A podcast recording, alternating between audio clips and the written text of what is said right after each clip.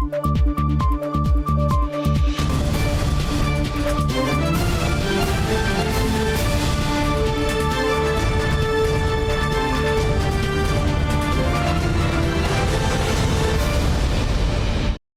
键时刻带您迅速掌握潮流趋势，欢迎收看《财经趋势四点零》，我是赵廷玉。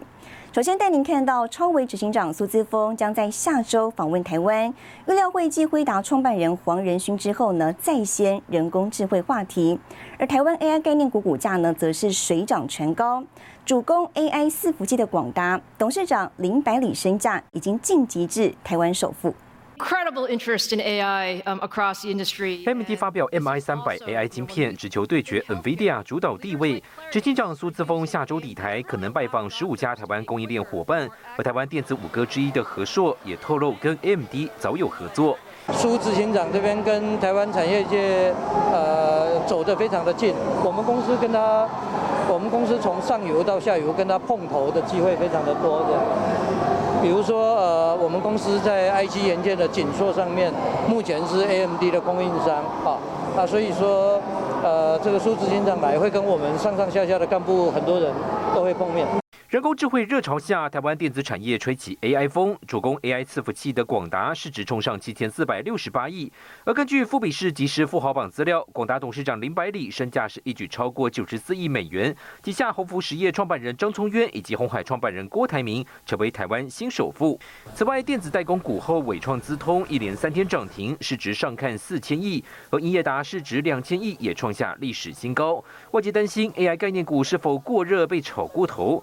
投资前提醒，大海航行要小心风浪，很多跟 AI 沾上边的厂商股价都会起来，也有不少业者还在尝试摸索期。不过不可讳言，AI 是重要产业发展趋势。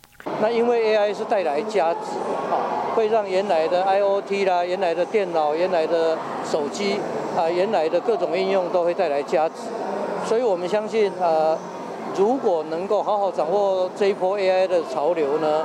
啊，应该是科技财富的创造的来源。至于下半年笔电 PC 市况，投资前认为疫情期间远距工作导致超额购买，还需要一些时间去化。但 PC 低迷的情况不会再超过一年半。智慧型手机库存方面，从去年第四季到今年第一季逐步调节，下半年第三、第四季库存问题不会再有干扰。新唐人亚太电视胡宗汉、沈维彤，台湾台北报道。好，美国处理器大厂超维执行长苏姿峰回违四年，即将在十九号呢来台出席活动，拜会台湾供应商。接下来我们继续带您聚焦，被称作半导体女王的台南女儿苏姿峰是如何带领一度濒临破产的超维谷底翻身。To show you for the very first time, MI 300X. 顶着招牌利落短发出身台湾的苏姿峰，正率领美国处理器大厂超维，在当今 AI 竞赛中挑战辉达市场龙头地位。您或许难以想象，这家公司曾一度濒临破产，六年内撤换三任执行长，期盼挽救颓势。I've spent the last twenty years in the semiconductor industry. I've spent quite a bit of time on the R&D side. 二零一四这一年，苏姿峰进入超维才两年时间，临危受命接下执行长一职。当时公司股价不到三美元，还面临对手夹杀。英特尔当时掌握高达九成的中央处理器 CPU 市占。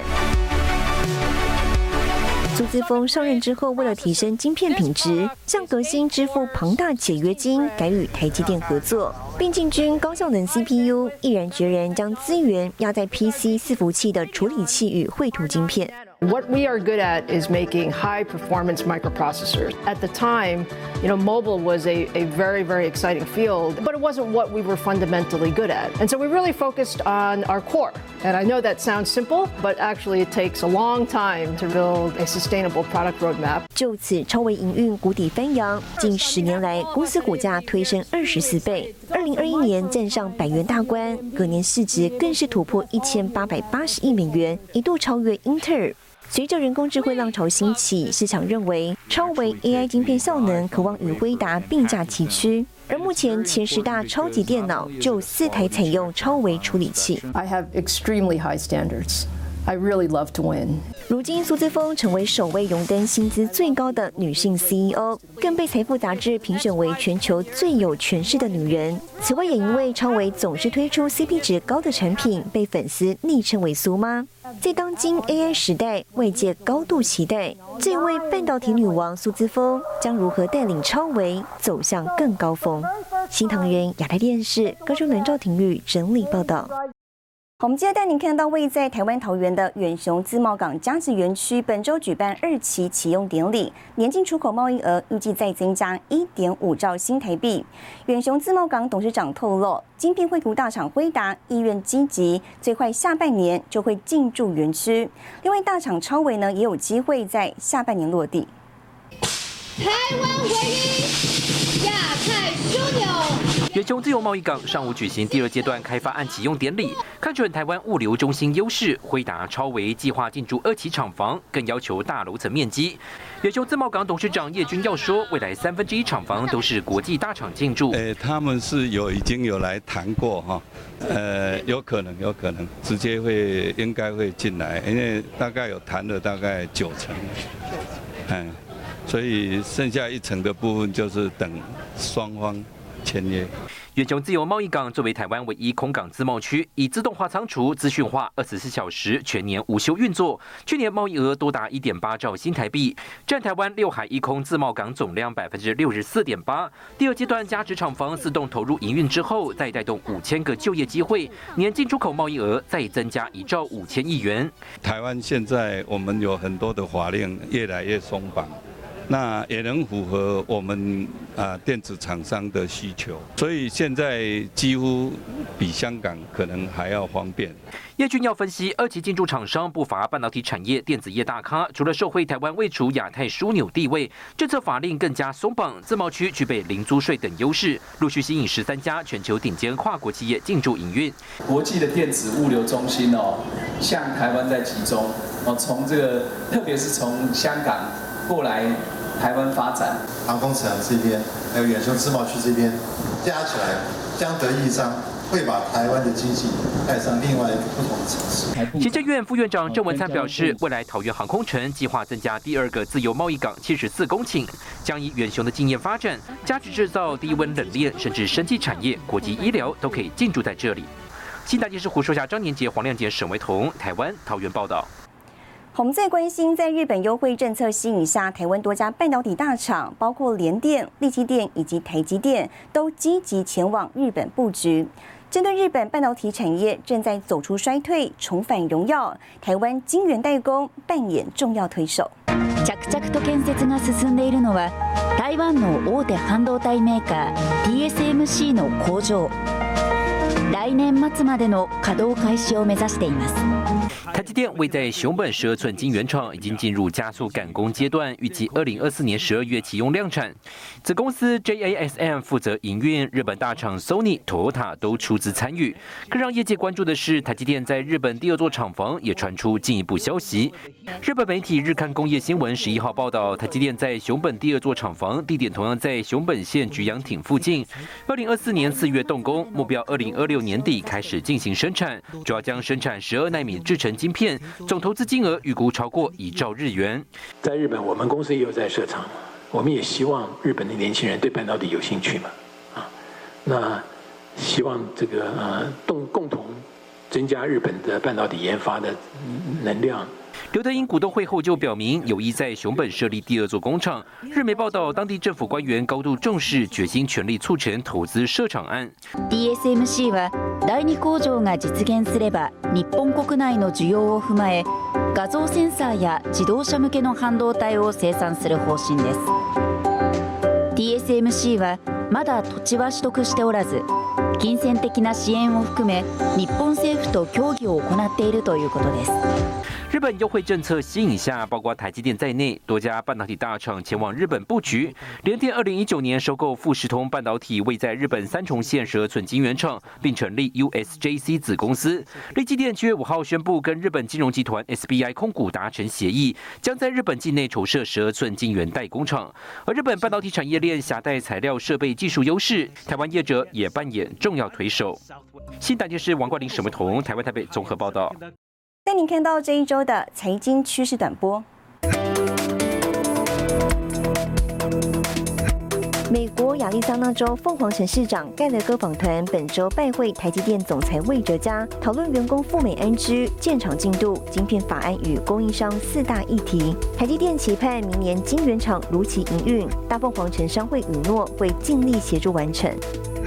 特斯拉执行长马斯克本周宣布将成立新公司 XAI，目的是为了了解宇宙真正的本质。但外界推测，马斯克积极抢攻 AI 市场，是为了与当红的 ChatGPT 抗衡。猎风者卫星，台湾第一枚自制气象卫星猎风者卫星本周从国家太空中心起运，将前往法属圭亚那，预计九月发射升空。总统蔡英文表示，猎风者卫星是台湾太空发展史上重要里程碑，也是台湾进军国际太空产业的关键一大步。最新数据显示，全球半导体公司市值出现洗牌，三星电子排名下滑到第四，被美国五厂半导体设计公司博通超车。而台湾晶圆代工龙头台积电以市值五千三百八十八亿美元排名第二。新唐人亚太电视整理报道。大力光举办法说会，随着市场进入下半年旺季，执行长林恩平释出营运展望。除了七八月拉货动能逐渐转佳，也大谈今年智慧型手机导入潜望式镜头趋势。台湾光学镜头龙头厂大力光十三号盘中股价最高来到两千四百四十五元，涨幅超过百分之三，正式重回股王宝座。除了六月营收终结连两月衰退，拉货动能逐步回升是主要原因。七月会比六月高一些，那八月会比七月好一些，看得到八月。大家都在寻求导入 Periscope，但是。高低阶都有。We're going big with iPhone 4. 苹果下半年 iPhone 十五系列新机传出首度采用单价更高的潜望式镜头，尤其内对焦零组件就是由大力光拿下。废品阵营也扩大引进潜望式镜头，不过整体市况，林恩平认为依旧看大客户拉货情形。内对焦我们基本上是镜头拆成两组去让模组厂去组。所以对我们来讲，只是规格上的提升，会想要用好一点的规格，但是还是卖的不好的，所以 demand 不没有高。我觉得普遍都是悲观的，没有一个乐观的。大力光也宣布新厂建制第三季准备好，塑胶、玻璃镜头都会做，产能台动态调整不一定增加，而车用镜头布局也没停下来。就现在有一个专门做车用的。那个 group，那他们就专门去供车用，就按着 pace 走。车用一直都有在交货啊。镜头规格升级成为今年智慧型手机焦点。大力光上半年营收一百七十三点三亿元，毛利率百分之四十九点三四，EPS 五十二点三三元。而亚细外资释出报告，看好新 iPhone 上市，推升镜头厂大力光目标价。新唐两台电视陈宏模、沈维彤，台湾台北报道。苹果年度智慧型手机今年传出将大改款，软硬体呢也将全面升级。市场预期将会是历年来最高价格的 iPhone 手机。台湾组装供应链大厂合作董事长童子贤认为，今年秋季新品上市之后呢，第三季营运可以期待将有所成长。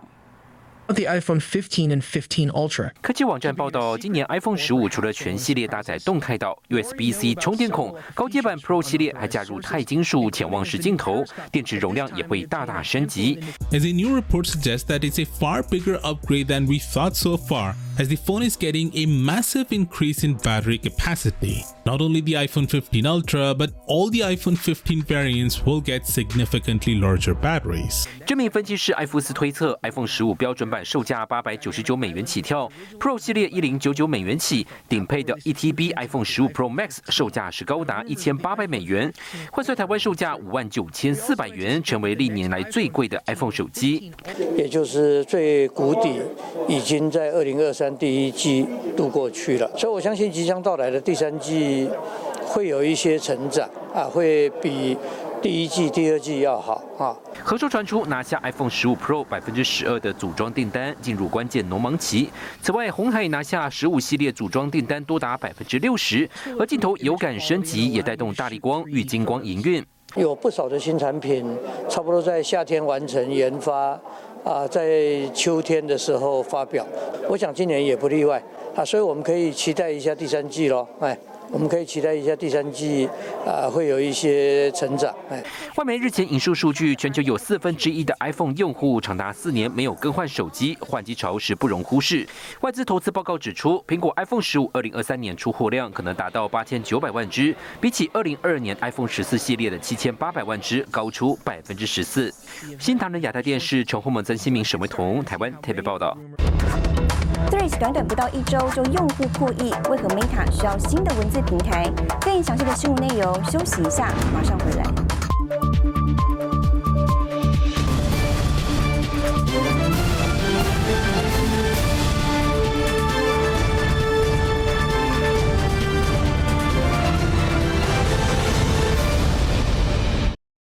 欢迎回来，Meta 推出的新社群软体 Threads，短短不到一周，用户数就突破一亿大关，打破 ChatGPT 花两个月破一亿人的记录。不过呢，已经拥有 Facebook 跟 Instagram 的 Meta，如今推出以文字版为主的新社群，背后可能的动机为何？一起探究。上线短短五天，Meta 新社群软体 Threads 用户数就突破一亿大关，打破聊天机器人 ChatGPT 花两个月破一亿人的记录。They've got a user base instantly, whereas all other competitors needed to start from scratch. It's also taking in a lot of experience that comes from Meta. They are the leaders in terms of targeted advertising, and that will be applied here. 联通 Instagram 账号用户能够发表五百字以内以文字为主的贴文，被视为推特的劲敌。而 Threads 母公司 Meta 已经拥有 Facebook 跟 Instagram，这回再度推出新社群，除了瞄准达到一定规模，广告就会到来。另一大动机或许就是人工智慧。AI has now entered a new phase, being led by large language models and generative AI. They really jumped on it and made AI a priority.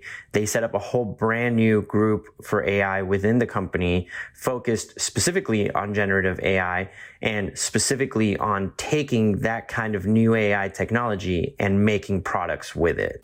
大型语言模型需要通过大量文本训练。如今，Meta 有了以文字为主的 Threads，再加上以影像为主的 Facebook 跟 Instagram，将建立起庞大数据库。不过，目前欧洲部分国家并不允许下载，担忧 Threads 恐怕将收集用户的健康、财务资讯、联络人等敏感资讯。再加上先前 Facebook 跟 Instagram 的审查机制被监察委员会质疑商业考量凌驾于人权，未来 Threads 是否将成为社群新星，又或是昙花一现的产品，还有待时间检验。新唐人亚太电视成为魔兆体育整理报道。好，被视为 AI 概念股，台湾本土新经济软体公司登创新板挂牌，在全球防诈的需求大增情况下，未来也将结合人工智慧技术，打造信任商机。新经济科技公司登上资本市场，今天挂牌，股价涨幅超过百分之十，走的是资安信任科技。台湾 AI 软体概念股 GoGoLook 顺利展开蜜月行情，成功用防诈产业闯出图片天。公司平均年龄三十三岁，员工开心带着小朋友一起合影。董事长郑胜峰还是七年级生，没有在海外上市，而是在台湾资本市场茁壮，更是首家登上创新版的新经济软体公司。在诈骗的议题上，在信任的议题上，在我们科技的发展的信任的议题上，它将会在世界上扮演非常重要的角色。虽然营收大概有呃四成都是在海外哦，可是我们大部分营收其实都还是在台湾。那再加上说，其实以创新版的一个机制，其实是很适合像我们这样的新创公司留在台湾继续的生根发展。旗下陌生来电辨识软体 Who's c o 在全球拥有超过一亿次下载量，不仅在台湾、日本、韩国，也前进泰国、马来西亚。还有可疑讯息查证机器人、个人金融商品比较平台。公司二零二二年营收四点二亿，成长百分之六十四。今年上半年累计营收已经达到三点七二亿元，年增率更是达到百分之百。哦，双位数成长，这个是有信心一定会达成的。其实这些不管是外贸声音，或者是外贸整个面向，其实它都还是透过譬如说电话号码打出来。这个大概下半年可以拭目以待啊。我们在整个不管是 AI 语音或是 AI 防诈上面，都会融入到我们的所有各个不同的一个产品。全球数位防诈、数位身份法尊科技市场规模超过两千五百亿美金，年成长百分之十八到百分之二十二。台湾软体公司打造一系列信任科技，在不景气中闯出佳绩。新唐两台电视陈宏博、沈维彤，台湾台北报道。带你浏览这一周的重要财经数据。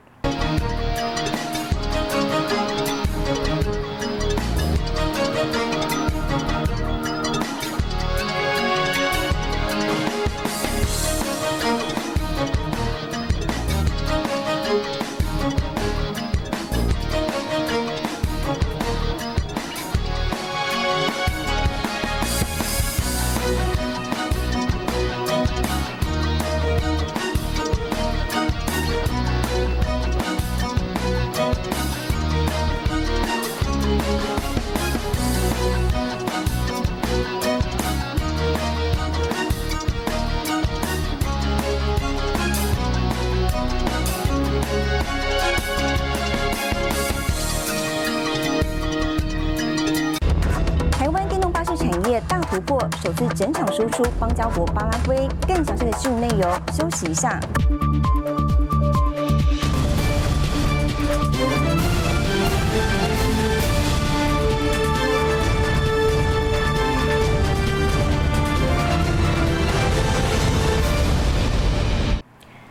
台湾近年深耕电动巴士技术，进驻全球电巴市场。巴拉圭总统当选人潘尼亚本周亲自参观台湾电动巴士，并讨论双方合作案。而台厂呢，也将首次把电动巴士整个厂输出到国际友邦，抢攻南美洲一年两百亿的市场。开心坐在电动巴士驾驶座，巴拉圭总统当选人潘尼亚访台期间，周四来到了台湾汽车厂参观电巴。巴拉圭将和台湾进行合资生产案，将台湾的电动巴士厂整座落地在巴拉圭。We also looking for for more Taiwanese investment in Paraguay. We're not only maintaining a good diplomatic relation, but we are sure that there are very good business and economic opportunities. between Paraguay and Taiwan. Very happy to be here. 初期是以诶整车来输入， 这个大概是四十辆左右。那第二批大概是在明年的下半年就可以做底盘车的输入，然后车底在巴拉圭来打桩。然后第三年呢，就可以进行所谓部分零组件在地来制造。第三年呢，就可以达成输出到南美方、南美洲的共同市场。台厂准备了喷涂台湾和巴拉圭两国国旗的电巴，迎接准总统潘尼亚。他也亲自试乘感受。巴拉圭喊出二零四零目标百分之五十大众运输电动化，台厂看准在巴拉圭设厂的商机，进而开拓包含巴西在内的南美洲市场。巴西来讲的话，它目前一年的需求是。一万辆，那一万辆我们就要锁定。一开始我们就比较一做最保守的估计，那我们希望是占两成呢。那两成的话，是一年是两千辆的话，那营业额就是两百亿台币，所以是一个相当大的一个商机。可以看到这一台电动巴士的底盘呢，马达电池百分百都是台湾制，而这一次台厂和巴拉圭的合资案，也有望带动台湾的电动巴士相关供应链一同前进南美。台湾电动巴士品牌技术性能居于全球领先地位，这次台厂将电巴科技、快充技术、车队管理系统等一并落地巴拉圭，除了深化友邦外交，也强势进驻全球电巴市场。新唐人亚太电视高建伦、曾新敏，台湾台北报道。我们再看特斯拉执行长马斯克三月宣布在墨西哥设置超级工厂，现在呢有消息传出，已经通过审核进入施工阶段。台湾供应链跟随脚步到墨西哥设厂，专家表示，基于台厂跟特斯拉合作的成功经验，将有助于接到传统车厂订单。Excited to announce that we're going to be building a, a gigafactory in Mexico. 特斯拉执行长马斯克三月宣布，要在墨西哥蒙特雷郊外设置超级工厂。最新消息传出，这座超级工厂已通过审核，包括环境、能源、水资源等方面的许可，进入施工阶段，预计二零二四年完工。看到它的全球布局，其实比较看重的是在中国大陆那一块。那为什么会想要在呃美国再去做做一个新的一个投资？其实最主要原因是因为美国的呃抗通膨法案呃通过之后呢，那其实的对于这个在美国当地的生产的电动车，那也针对它里面所要求的呃电池材料的一个。呃，矿物的呃比重都有一定呃呃这个比重的一个要求，要求是要在美国，那以及在美墨当啊美墨加这些相关的地方来去做生产。目前特斯拉已量产的电动车超级工厂，包括中国上海、美国加州、德州和德国柏林厂。上海厂目前产能七十五万台，墨西哥新厂将高达一百万台，厂房面积为上海厂的二十倍。台厂供应链跟随特斯拉脚步前往布局，包括电子五哥、广达、和硕、红海，以及重要零组件供应商以盛 KY、茂联 KY、和大等。德国车厂 BMW 等多家欧系车厂也陆续插旗墨西。哥，大家就会把墨西哥当做是一个新的一个生产的据点哦，从原本的底特律周边，那呃加州西谷这边延伸到德州，那再进一步延伸到墨西哥。台湾厂商因为有了 Tesla 这样子的一个成功经验之后，其实比较有助于呃再进一步跟传统的底特律的这个车厂，包括可能在美呃呃日本的日系的一些相相关厂商，或者欧系的传统车厂，在当地的布局，能够有更好的一个结合。墨西哥将成为新底特律汽车产业链聚集中心。专家指出，墨西哥社会地缘政治与美墨加贸易协定，黑场提前卡位，抢夺先机。新桃亚特电视曾豪、李晶晶，台湾台北报道。带您看到下周有哪些重要的财经活动。月十七号，中共官方公布 GDP。七月十八号，华航首航布拉格。七月十九号，苏姿峰来台出席超维 Innovation Day 活动。七月二十号，台积电法说会。谢谢您收看这一周的财经趋势四点零，我是赵廷玉，我们下周再见。